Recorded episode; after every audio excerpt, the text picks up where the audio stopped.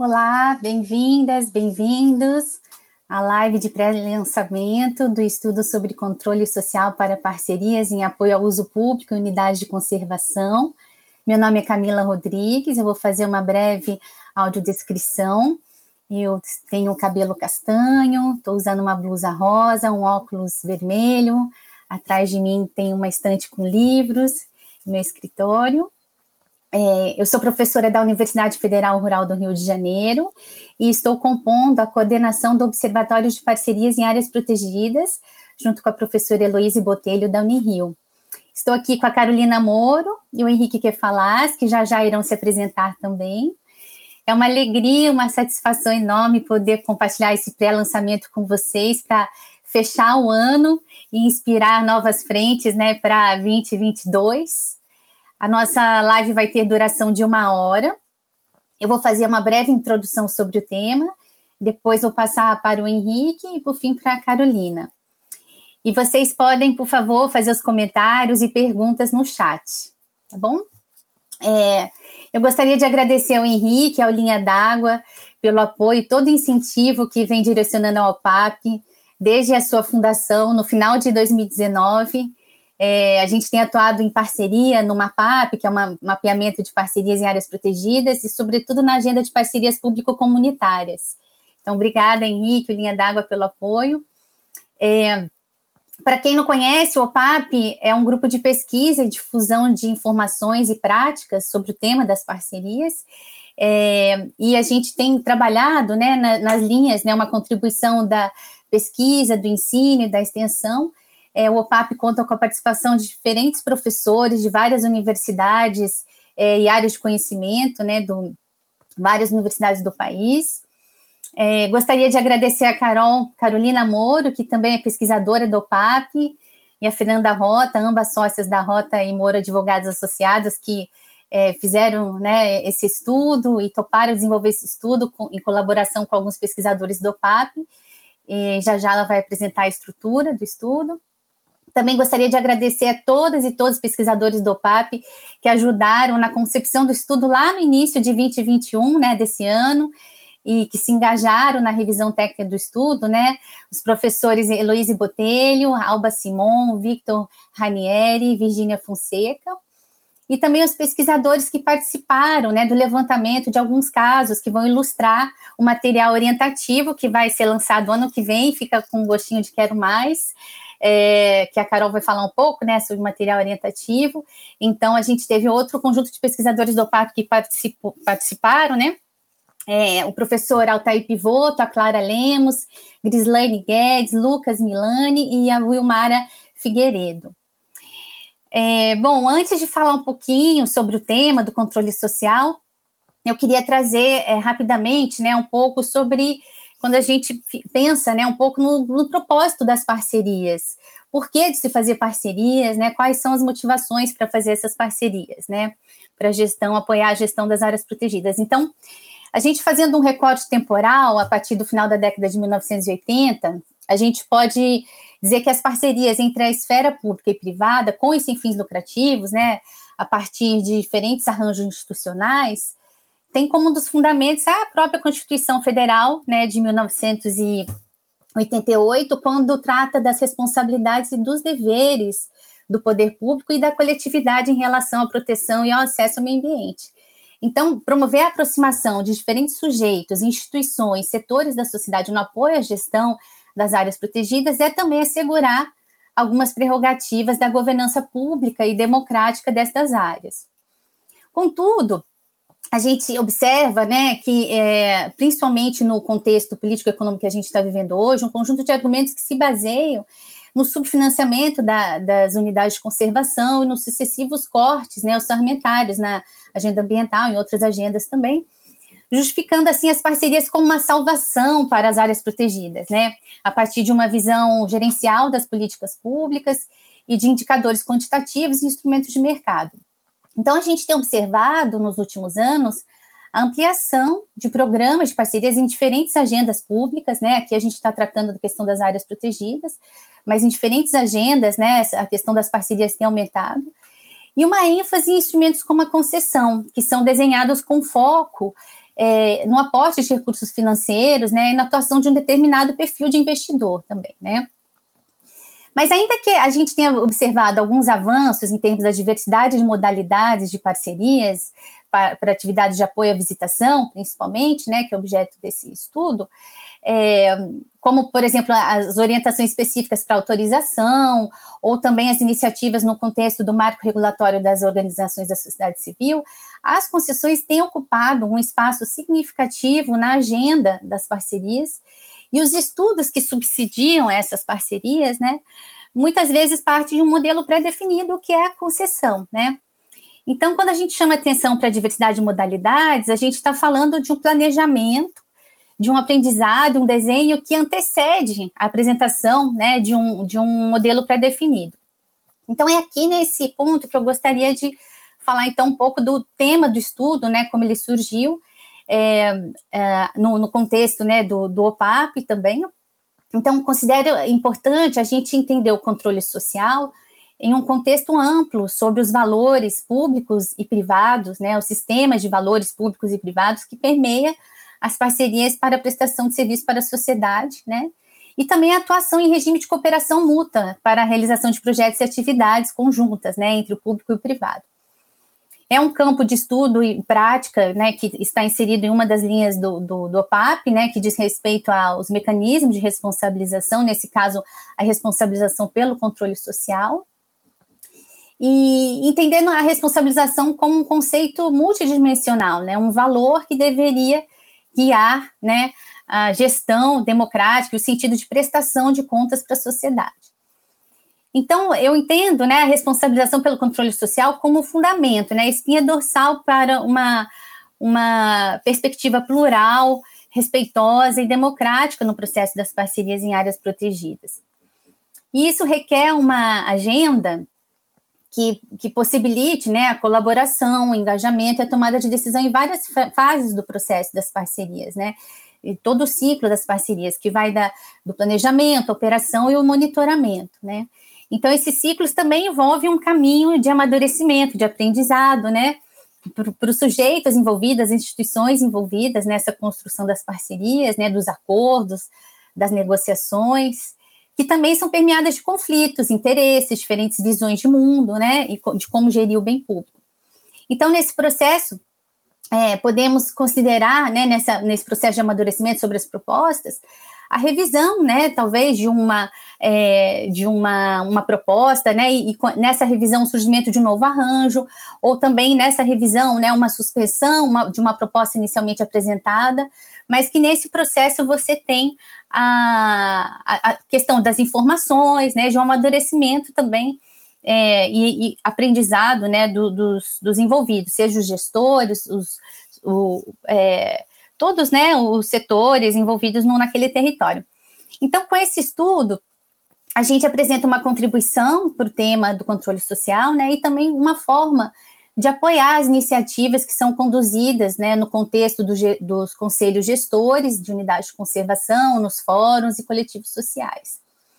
Então, rapidamente, essa é uma introdução né, do, do, do estudo, é, de como surgiu esse tema, né? E eu vou passar agora, então, para o Henrique, é, para fazer um, uma fala, e depois passar para a Carolina também, que vai apresentar a estrutura do estudo. Boa tarde a todos e todas. Bom, eu sou o Henrique, como a professora Camila já me apresentou, né? Eu estou usando óculos, né? Tenho barba, estou aqui na sala da minha casa, tem dois quadros atrás de mim. Bom, e dizer primeiramente que é uma satisfação enorme a gente ter conseguido realizar aí mais uma atividade em colaboração, apoiando esse trabalho fundamental do OPAP, do Observatório de Parcerias em Áreas Protegidas. É, Para nós é uma satisfação enorme é, ter esse coletivo como um parceiro das ações que o Instituto Linha d'Água fomenta e apoia nos seus desenvolvimentos, é, entendendo a relevância é, desses observatórios sociais para a implementação das políticas públicas, né? Até aprendi bastante no desenvolvimento desse trabalho é, realizado pela Carolina, em colaboração com o pessoal do OPAP, da importância é, desse tipo de organização social como são os observatórios, né? Então, o primeiro ponto que eu queria chamar a atenção é para isso, a, a alegria que é para nós estar apoiando um estudo e mais um trabalho desenvolvido pelo OPAP. É, e no segundo momento, dizer também que isso, é, a previsão desses instrumentos de controle social e, e, um alcance maior de como eles funcionam e para que a sociedade se aproprie e utilize é, desses instrumentos faz parte da nossa é, das nossas frentes de atuação no Instituto Linha d'Água, é, de preocupação com uma boa gestão das áreas marinhas protegidas, de um protagonismo dos atores locais, sejam eles empresas, comunidades, é, organizações da sociedade civil, enfim, essa perspectiva do pequeno é, empreendedor, empreendedora no seu território, promovendo as modificações ou as, as construções e desenvolvimentos que para esses atores é importante, né? É, então, essas são é, algumas das razões pelas quais a gente opta por esse apoio e fica contente com isso, é, e vendo também que isso, esses instrumentos de controle social caminham juntos a uma perspectiva também de fortalecimento desses arranjos locais, né? Então, também, ao mesmo tempo que se busca a construção do protagonismo desses arranjos locais, é também fundamental que haja um controle social sobre os instrumentos que irão operacionalizar essa política de parcerias como um todo, né? É isso, não vou me alongar muito. Estou é, muito contente de estar aqui né, nesse momento com vocês e quero ouvir bastante aí. Estou aqui muito mais para ouvir do que para falar hoje e passo para a Carol aí já. Olá, boa tarde a todas e todos. Também faço é, minhas as palavras do Henrique, da Camila, da alegria que é estar aqui nesse pré-lançamento do estudo, que foi um trabalho aí de um ano em, em, colaboração, como vocês vão ver, foram muitas mãos e cabeças pensando em como elaborar esse estudo. É, também fazer a minha descrição, eu sou uma mulher branca, tenho cabelo claro, estou usando um óculos e, e uma blusa florida e estou no escritório da minha casa. E passo então a apresentação é, desse trabalho que a gente vem desenvolvendo ao longo desse ano, que foi planejado e idealizado pelo OPAP, e que a gente teve a satisfação de, de conseguir conduzir junto com Linha d'Água e com o, o Rota Moro, é, Sociedade de Advogados, do qual eu sou sócia, junto com a Fernanda Rota, que também participou da elaboração desse estudo. É, bom, aqui um, um pequeno roteiro, né, do, do, que a gente gostaria de apresentar hoje para vocês, né, então para vocês terem uma visão geral do que é esse estudo, que logo vai, tá, vai ser lançado, né, e faz parte de é, um projeto maior que envolve dois produtos, então esse estudo um pouco mais técnico, é uma, um, um relatório de toda a pesquisa desenvolvida, que vai ser acompanhado também de um material orientativo que a gente vai abordar um pouquinho ao final, que tem uma é, objetiva ser um material mais acessível e um instrumento de articulação dos atores locais que estão envolvidos nesses processos, como a professora Camila bem colocou, é, que estão em curso para construção de parcerias nas unidades de conservação. É, então, rapidamente, reiterando né, o que Henrique e a Camila já colocaram, o estudo foi desenvolvido é, em parceria com o Observatório de Parcerias em Áreas Protegidas, o OPAP, o Instituto Linha d'Água e o Rota Moro, é, a Sociedade de Advogados. É, tivemos como autoras eu, Carolina Moro, que além de pesquisadora do OPAP, também sou sócia do escritório e doutoranda no programa de ciência ambiental da Universidade de São Paulo, a Fernanda Rota, que também é sócia do escritório e mestranda em Direito Ambiental na Universidade de São Paulo, e a nossa é, estagiária Esterelis, que também é graduanda em Direito, então foi uma equipe para a gente poder fazer toda essa pesquisa jurídica que vocês vão ver é bastante complexa do nosso ordenamento, né? Além disso, contamos com a revisão é, técnica de diversos professores do Observatório do OPAP e também do, do, da equipe do Linha d'Água, né, que muito contribuíram para a gente poder traduzir essa linguagem jurídica, que muitas vezes vem de outros universos do direito, né, como direito administrativo, direito público, para o universo das unidades de conservação. Então, gostaria muito de agradecer é, os nomes que a professora Camila já citou, a própria professora Camila, Heloíse, Vitor, Alba, Virgínia, o Henrique e a Natália, que é, contribuíram muito para que o produto ficasse é, mais adequado e, e, a gente pudesse ter um bom resultado. Além da, da revisão né, do, de, desses pesquisadores e professores, contamos também com o apoio de alguns pesquisadores do Observatório, que eu gostaria também de agradecer muito, que produziram é, alguns estudos, casos ilustrativos sobre é,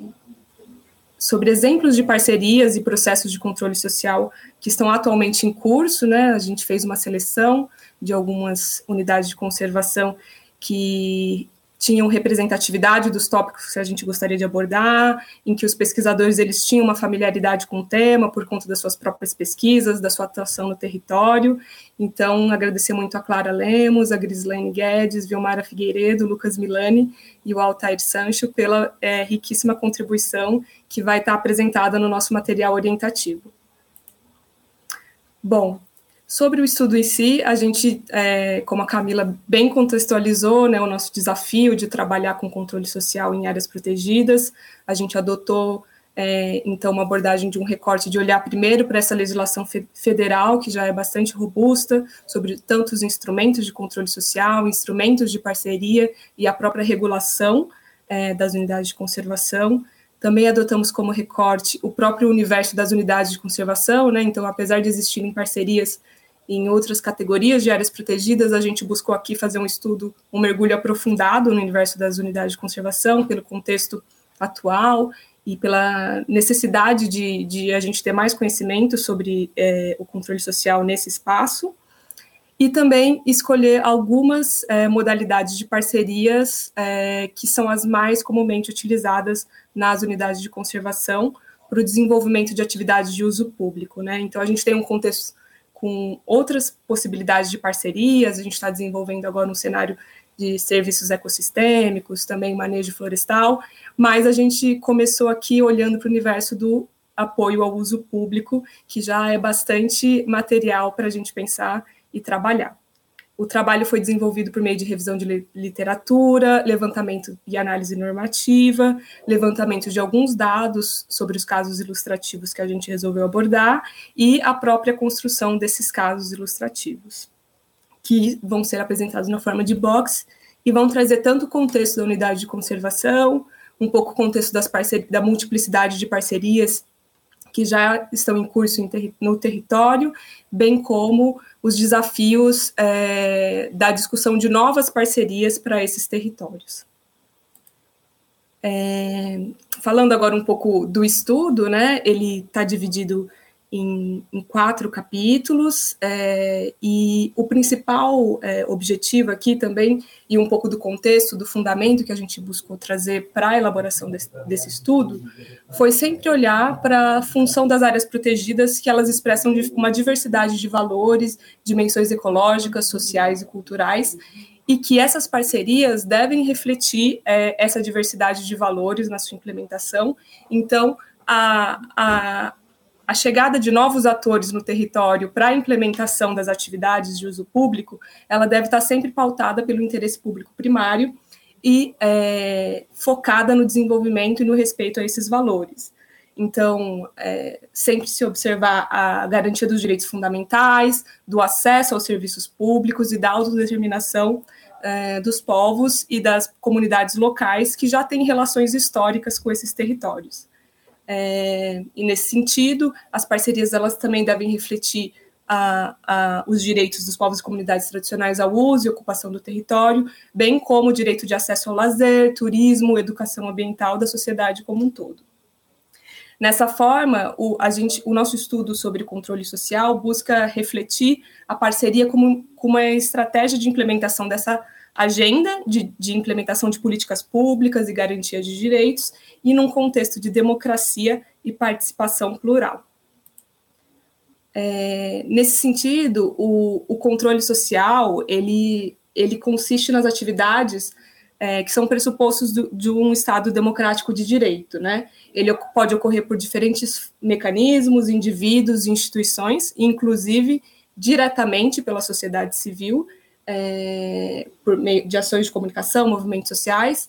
é, mas também por entidades de apoio, como o Ministério Público, Defensoria Pública, é, tribunais de contas. É, e aqui a gente trabalha no controle, no controle da administração como um todo, como aquele conjunto de mecanismos jurídicos e administrativos por meio dos quais se exerce o poder de fiscalização e revisão das atividades administrativas em qualquer esfera do poder. Dentro desse contexto, né, o controle da atividade administrativa pode ser classificado de diferentes formas, tanto é, de um modo interno, quando é a própria o ente administrador que é, faz o seu autocontrole e corrige eventualmente atividades que são necessárias, quanto de forma externa, como mecanismos como tribunais de contas, ministérios públicos. É, ele pode acontecer, é, se, se, diferenciar conforme a natureza do agente controlador, de, sendo ele administrativo, legislativo e judicial. É, no momento é, desse que esse controle acontece, sendo tanto prévio, concomitante ao desenvolvimento do ato, tanto quanto posterior é, à implementação daquela política pública e do ato administrativo. E aqui onde mais interessa a gente é porque onde é desempenhado esse controle, né? É, que nossa, o nosso olhar foi para aquele controle desempenhado pela sociedade civil, tanto de forma direta, é, por meio de consultas públicas, audiências públicas, quanto de formas indiretas, quanto a como por meio da provocação do Ministério Público, defensorias públicas. É, então, a gente buscou trazer todas essas possibilidades de atuação da sociedade civil para o universo das parcerias de uso público. Nesse sentido, que a gente também é, buscou trazer é o trabalhar o controle social para além da dimensão da fiscalização da atividade do poder público, mas como uma forma de engajamento da sociedade civil na construção, implementação e monitoramento das políticas públicas, né? Então, como uma forma de democracia direta e que haja garantia desse interesse público em todas as etapas do ciclo da política pública, fazendo com que assim ela se torne uma, uma política mais aderente à realidade local, mais efetiva, justa e equitativa. E dessa forma, também é, a gente consiga contribuir para uma agenda mais positiva é, de implementação dessas áreas, em que haja o efetivo envolvimento e engajamento das populações locais. É, aqui a gente também buscou mapear dentro desse estudo as diferentes esferas do poder público que podem ser acessadas pela é, sociedade civil no exercício desse controle social é, então, como ministérios públicos federais, estaduais, as defensorias públicas, o próprio Poder Judiciário, tribunais de contas e os órgãos de controle externo, que aqui no nosso caso o recorte foi olhar para o universo das unidades de conservação federais, olhar para dentro das estruturas do ICMBio quais são os órgãos de controle externo, interno no universo das parcerias em, né, em unidades de conservação. Além disso, a gente buscou fazer um exercício de levantamento e sistematização de todo o arcabouço jurídico que pode subsidiar a atuação no âmbito do controle social. É, e o que a gente verificou é que a gente tem no Brasil, de fato, um arcabouço muito robusto, mas ele é bastante esparso, o que dificulta a utilização desses instrumentos. Então, é, é necessário acessar desde tratados internacionais, como a própria Convenção é, da OIT, a, a CDB, mas também a, a, a nossa própria Constituição, artigos espalhados no texto constitucional, a legislação de direito ambiental, a legislação de direito administrativo, é, tanto em nível legal, infralegal, com portarias e resoluções. Então, o que a gente buscou fazer um exercício de compilação e sistematização desses dados, que pode é, ajudar a aproximar esse universo do direito, que já é bastante robusto, da, do espaço das unidades de conservação, e assim facilitar a utilização desses instrumentos. É, nesse sentido, a gente também estruturou em um segundo capítulo o olhar sobre as principais modalidades de parcerias que atualmente são utilizadas para a implementação de atividades de uso público nas unidades de conservação. E é, a gente buscou olhar para elas como um primeiro passo para o estudo do controle social, entendendo, então, qual, qual, é o conceito dessas parcerias, qual que é o fundamento normativo delas, e aí quais são as suas principais etapas de planejamento, implementação, monitoramento, quem são as partes legitimadas, né, a firmar essas parcerias, olhando tanto para o universo das parcerias com as organizações da sociedade civil,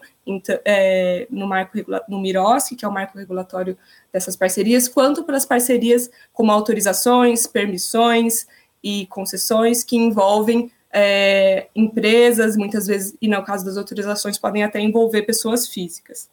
É, e, e, dentro dessa, desse universo, dessas etapas de planejamento, monitoramento e implementação, quais seriam os principais instrumentos de controle social que a gente identificou é, na regulamentação dessas parcerias.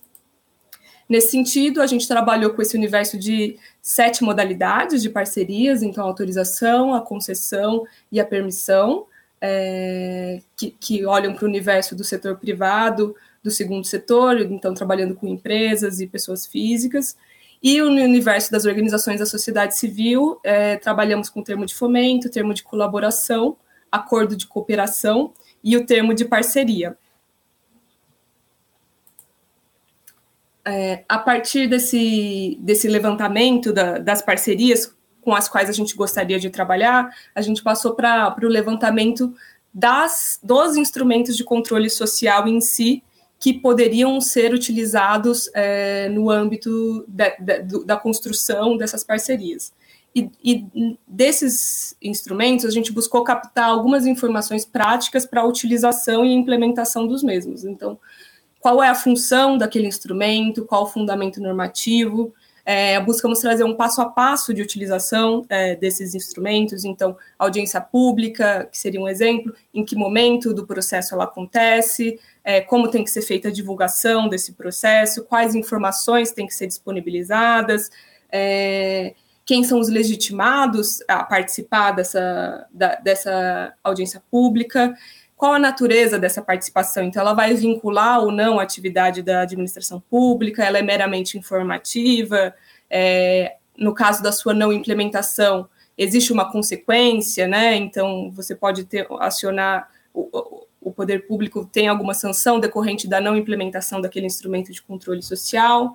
É, em quais modalidades de parceria esse instrumento de controle social é aplicado, o momento também, então, é, uma, um dos pontos que a gente buscou analisar é que nesse ciclo de implementação de parcerias que vai desde o planejamento, implementação e monitoramento, muitas vezes a gente tem um, é, uma concentração desses momentos de interação com a sociedade civil é, no momento só da implementação, né? Então, a gente buscou também trazer possibilidades de, de, de, de, um olhar sobre as parcerias desde o seu planejamento até o seu monitoramento, que é um desafio bastante grande, que o OPAP também tem trabalhado nessa agenda, é, sobre, inclu, inclusive, construção de indicadores para participação e monitoramento. E, por fim, também é, trazendo elementos sobre eventuais restrições de acesso, então, se demanda um, é, é, um processo físico, se pode ser feito por meio virtual, se a entidade precisa de alguma qualificação, uma habilitação jurídica, uma assessoria é, a um determinado tempo, quais são esses requisitos para a utilização desses instrumentos. É, dentro desse universo é, bastante grande de, de, instrumentos de controle social que a gente mapeou, a gente buscou também fazer uma categorização deles para facilitar a, a, a, implementação e a utilização prática na, no momento de, de, de mobilização na construção dessas parcerias e dividimos eles em cinco categorias, que seriam aqueles mais relacionados ao acesso à informação, então, como a sociedade civil pode buscar as informações necessárias para qualificar é, o debate e, o, e, e, a participação nesses processos, como, por exemplo, é, o pedido de informação, os sistemas de informação ao cidadão, dentre outros aquelas categorias que são aqueles instrumentos que são relacionados com a participação, efetivamente, não, então temos aqueles mais tradicionais como audiência pública, consulta pública, é, a própria qual que é a própria atuação dos conselhos gestores de unidades de conservação nesses processos, é, as consultas prévias livres e informadas dentro do âmbito da, da Convenção 169 da OIT. É, uma terceira categoria relacionada àqueles instrumentos para acesso à justiça, é, então, que eles podem tanto é, viabilizar essa informação e participação e, e, e, garantia de direitos em caso de violações. É, também aqueles instrumentos relacionados à própria prestação de contas, aí num caso, já, no momento já de monitoramento das parcerias, mas também de definição da modelagem e da viabilidade financeira dessas parcerias podem ser utilizados, e, é, por fim, também aqueles instrumentos relacionados à responsabilização em caso de é, não atendimento do, dos valores públicos relacionados à parceria. É, aqui eu trouxe de uma forma bastante sintética para vocês terem uma ideia, então, de todos os instrumentos que a gente buscou trabalhar. Muitos desses instrumentos eles já são de conhecimento em outras esferas de atuação de políticas públicas, então que a gente buscou trazer ele para o universo das parcerias em unidades de conservação, então os eixos que a gente trouxe é, e que vão estar tá apresentados no nosso estudo. Aqui também é um exemplo de como as informações estão sendo trabalhadas, né? Então, dentro, dentro de cada uma daquelas categorias de instrumentos que a gente acabou de passar, esses vão ser, essas vão ser as informações que a gente vai apresentar para facilitar é, a, a, instrumentalização da utilização desses, desse, desse, do controle social. É, por fim, o, o, estudo também conta com é, uma parte final, é, em que a gente buscou unir é, o universo das parcerias com dos instrumentos mapeados e das diferentes etapas de planejamento, implementação e monitoramento das parcerias, né? Então buscamos fazer um fluxograma é, dos principais processos que compõem cada uma dessas modalidades de parceria, né? Então é, o credenciamento por causa da autorização e permissão, a licitação em alguns casos de permissão e da concessão, é, concurso de projetos nos termos de parceria e o chamamento público nas demais modalidades. E dentro desse fluxograma, é, a gente buscou trazer cada etapa, os principais marcos é, de, de, de, processamento, né, em, em, que momento se passa de uma etapa para outra, e como os instrumentos de controle social po podem e devem ser utilizados nessas, é, nessas diferentes etapas. Por fim, já trazendo aqui também um, um pouco do spoiler dos próximos passos do projeto, a ideia é que todo esse material bastante complexo e, e, e pesado, muitas vezes com termos técnicos e jurídicos, também seja apresentado de uma forma mais interativa, para o público-alvo é, desse estudo, que é a própria sociedade civil, os atores locais, comunidades tradicionais, que estão participando é, nos territórios da construção, monitoramento e implementação dessas parcerias.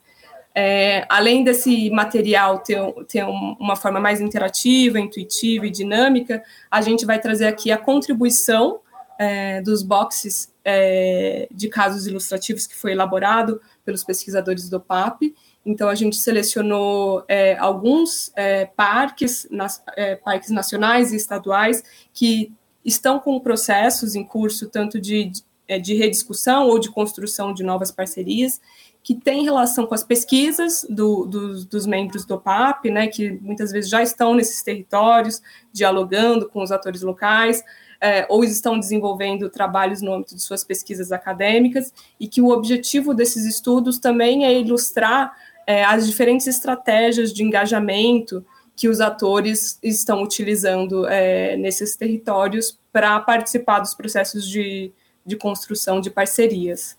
É, com isso, é,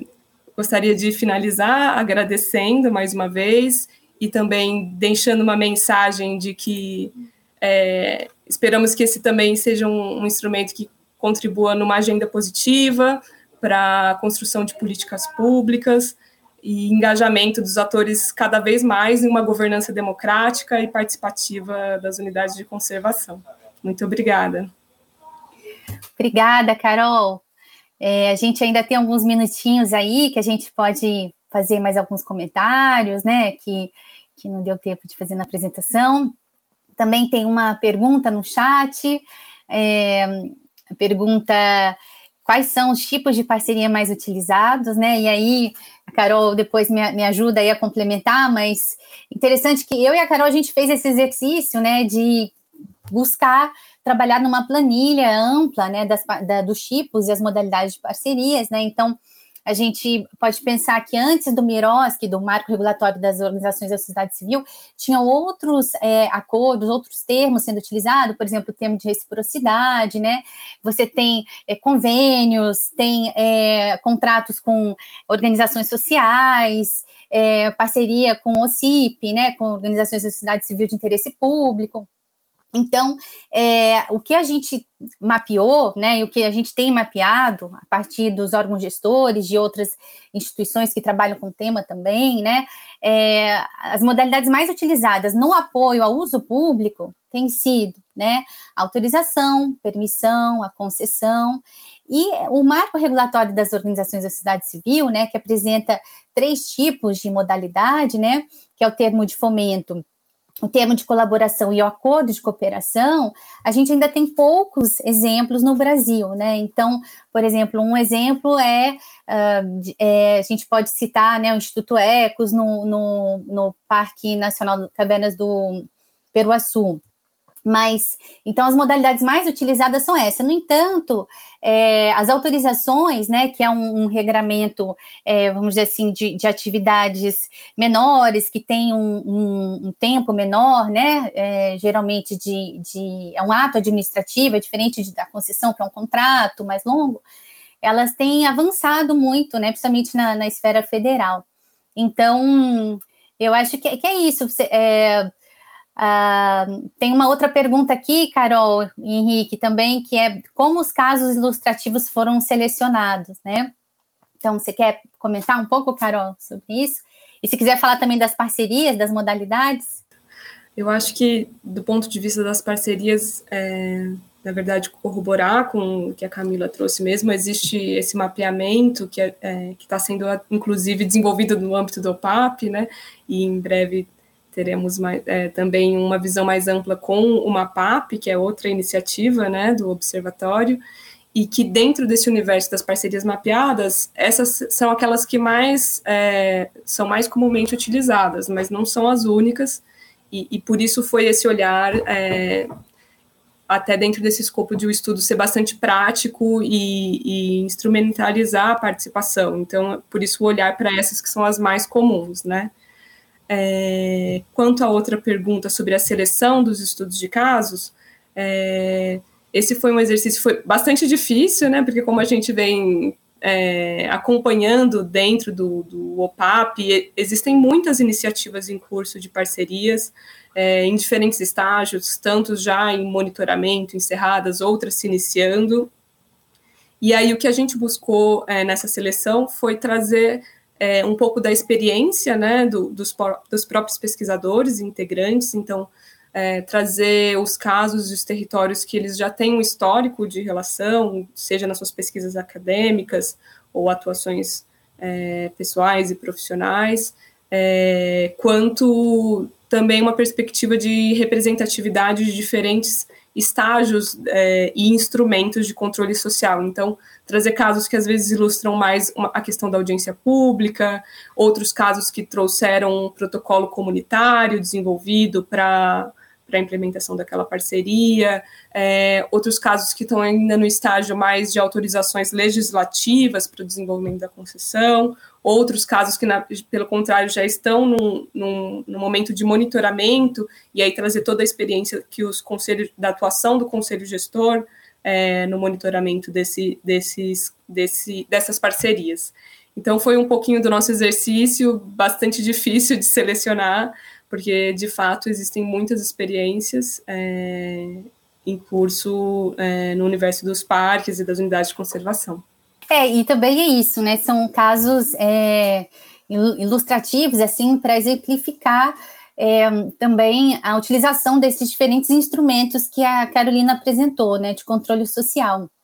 Então, é, o que eu acho interessante também ressaltar né, nessa questão é que é, quando a gente fala dos efeitos envolvidos, né, para o território, para as áreas protegidas, é, o controle social nesse monitoramento também do, do depois né, da implementação já dessas parcerias. Né? Então, isso é uma, uma questão importante para a gente acompanhar. é, sobretudo é, em relação ao que a gente tem trabalhado, nosso, vamos dizer assim, um, um foco importante dentro do, do OPAP, as parcerias público-comunitárias, que tem aqui até uma pergunta né, sobre isso, que o termo parcerias público-comunitárias, ele é um termo que está em construção, ele, ele aparece, né? A gente tem um levantamento, ele aparece em outros casos, né? É, até com iniciativas de, de governos municipais, estaduais, mas assim, é, as parcerias público-comunitárias são é uma agenda, né? De diretrizes que ela pode estar tá permeando todas as modalidades de parcerias, né? Então, o que, que acontece? É, a, a, o desenho das modalidades é que interfere na, na, na, medida da participação dessas parcerias que já estão, vamos dizer assim, dessas iniciativas que já estão instaladas no território, né, de, muitas que já vêm trabalhando com trilhos de base comunitária há algum tempo, e, por exemplo,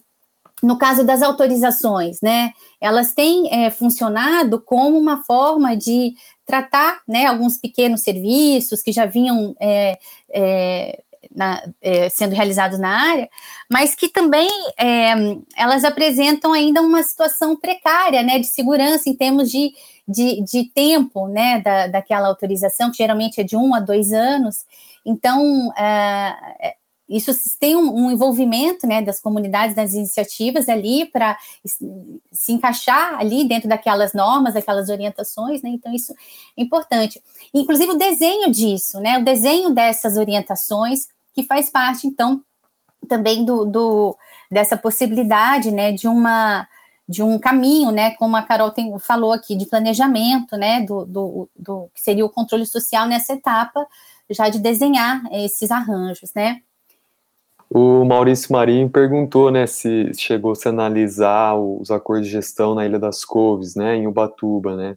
é, que regulamenta a visitação da comunidade feita pela comunidade Psinguaba, né, e outros operadores que está dentro do contexto da APA Marinha do Litoral Norte. É, Maurício, a gente apoiou a iniciativa, né, que ajudou a, a estruturar essa gestão comunitária ali na, na Ilha das Couves. Na verdade, a comunidade sempre utilizou aquele espaço, né, de diversas formas, e a questão do turismo nos últimos anos ali vinha sendo um problema, né. É, e a negociação feita em torno de qual caminho seguir ali, de como estruturar isso, foi uma coisa que é, a gente não observou especialmente nesse estudo, né, até entendendo que, de fato, ali não era uma coisa que se estruturava bem dentro da perspectiva do controle social. O que ocorreu ali foi, na verdade, uma resolução por parte do Ministério Público Federal que determinou três cenários possíveis e delegou aos atores envolvidos possibilidade de articularem esses caminhos, né? E aí o caminho da, do protagonismo comunitário foi um caminho definido junto ao movimento do Fórum de Comunidades Tradicionais, junto é, ao Ministério Público Federal, e a Fundação Florestal teve um papel mediador importante ali de, de resguardar essa, essa atividade para as comunidades tradicionais, né, de, de colocá-los também como prestadores de serviço, sobretudo através da gestão da APA Marinha, né, isso foi feito,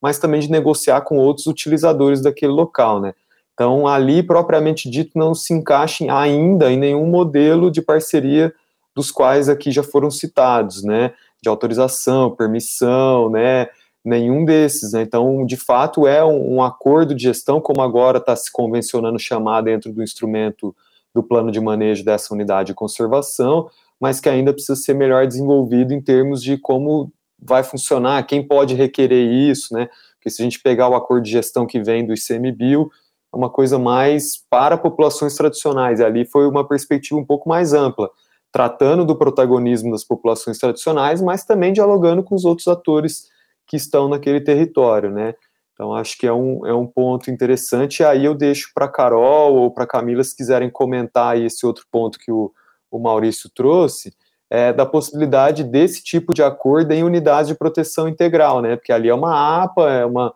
é uma situação relativamente mais tranquila de ser é, contornada, e, e agora o, a questão que envolve daí as unidades de proteção integral, com esse novo parecer aí que, que teve, né, do, ligado ao ICMBio, sobre como lidar com essa presença de populações tradicionais ali ou não. Então, acho que é, se vocês, Camila e, e, Carol, quiserem comentar, acho que seria mais apropriada a vocês aí essa pergunta.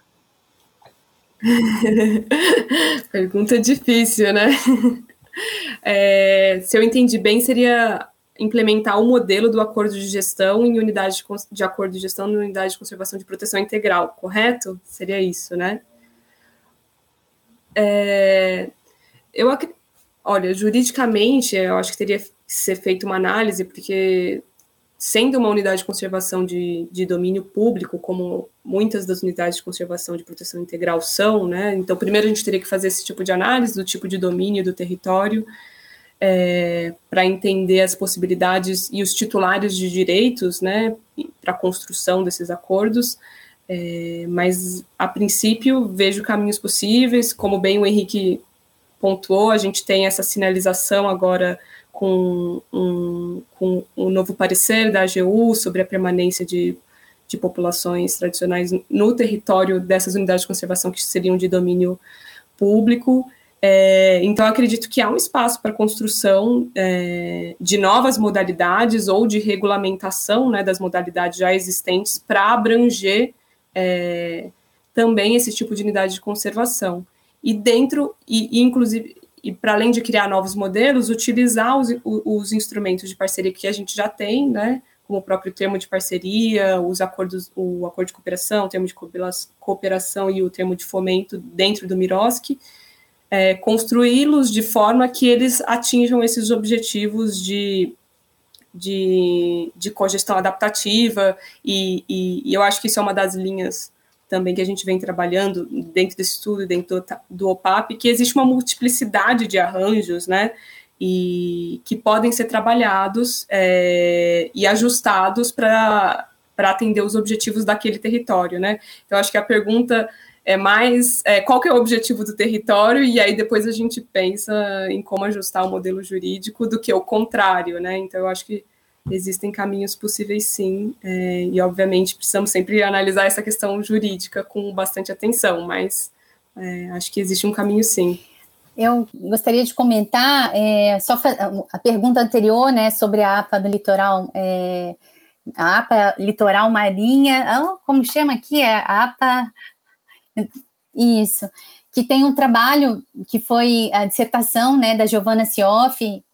que orientada pelo Sidney Raimundo, que é onde ela faz né, todo essa, esse registro né, desse processo. Muito interessante, está lá no, no, site do PAP, depois, quem quiser dar, dar uma olhada, né? E, e, e, comentar essa questão mesmo dos processos, né? Assim, uh, como a, a Carol falou, né? Então, os entendimentos que, que tem sobre essa questão né, dos territórios, das populações tradicionais, de compatibilizar né, unidade de conservação, áreas protegidas, isso vem muito também numa, num processo de, de como que os instrumentos né, de controle social e as mobilizações também dos fóruns e coletivos têm é, se integrado né, nessa, nesse debate cada vez mais, assim, é, questionando né, determinadas é, é, determinados arranjos, enfim. Então, eu, eu, entendo que o tema do estudo ele traz também luz para esse essa, essa questão dos espaços de, de, participação e colaboração efetivo, né? Então, pensar de que forma que concretamente os fóruns coletivos, conselhos gestores, né, têm é, conseguido pautar é, essa formulação desses arranjos, né? Então, isso que, que, que, vale a pena também a gente acompanhar nesse, nesses casos ilustrativos, que são emblemáticos também, né? No sentido da, do que traz né, de, de exemplo. Né? É, bom, a gente está tá chegando já no, no finalzinho aqui da, da, do nosso da, da live, né? Desse, dessa primeira hora aí de, do pré-lançamento. Queria colocar aqui para vocês também que o como a Carol colocou, o documento orientativo, né? É, ele traz, né, a ideia é trazer uma contribuição também, que a gente faça uma agenda de divulgação junto aos conselhos gestores, aos fóruns, né, locais, também de, de debate sobre o acompanhamento das parcerias, né, é, e que vai ser lançado ano que vem, então, para quem quiser acessar o estudo que a gente está é, pré-lançando hoje, né, que é um estudo mais completo e complexo, como a Carol colocou. Ele tem um desdobramento do estudo orientativo, que vai ser lançado no ano que vem. Então, acompanhar aí também que a gente vai divulgar isso nas nossas redes, né? e, e colocar aqui que no, no, na, no, vamos dizer, as perguntas né, que a gente se coloca aí para 2022, né, em termos desse desse estudo e dos mecanismos de responsabilização, dessa, dessa questão dos sistemas de valores públicos e privados que a gente fala nas parcerias, né? É, é pensar de que forma que as parcerias estão contribuindo para o alcance dos objetivos das áreas protegidas, né, dos territórios, assim, em termos socioeconômicos, da qualidade ambiental. Então, é, esse, é, essa é a, a questão impor, importante, né, de, de se acompanhar e, e também de que forma que os efeitos das parcerias são percebidos é, no território e como são divulgados para a sociedade, que tem a ver com essa questão da prestação de contas, né? Então, a gente acompanhar isso também, né? De, de como é que a, a, os órgãos gestores estão divulgando, né? Os efeitos dessas parcerias. Então, eu trago essas duas questões aí como é, uma reflexão, né? Que tem relação com o estudo controle social. E é, passar aí para uma rodada de fechamento. Aí, Carol, Henrique, agradecer as perguntas, a presença de quem estava aqui hoje à tarde, no 20 de dezembro, quase Natal. Bom, é isso. Acho que a Camila já conduziu muito bem aí os, as questões que ficam para o ano que vem, né? As inquietações.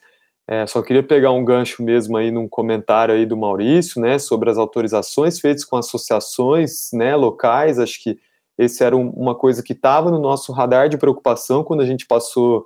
é, no, no, desenvolvimento do, do qual poderia ser uma utilização desse estudo. Então, justamente nisso, nessa perspectiva de monitoramento das parcerias em andamento e que também tem super a ver com a iniciativa do mapeamento, né, que busca também acompanhar esses processos em curso, entender como é que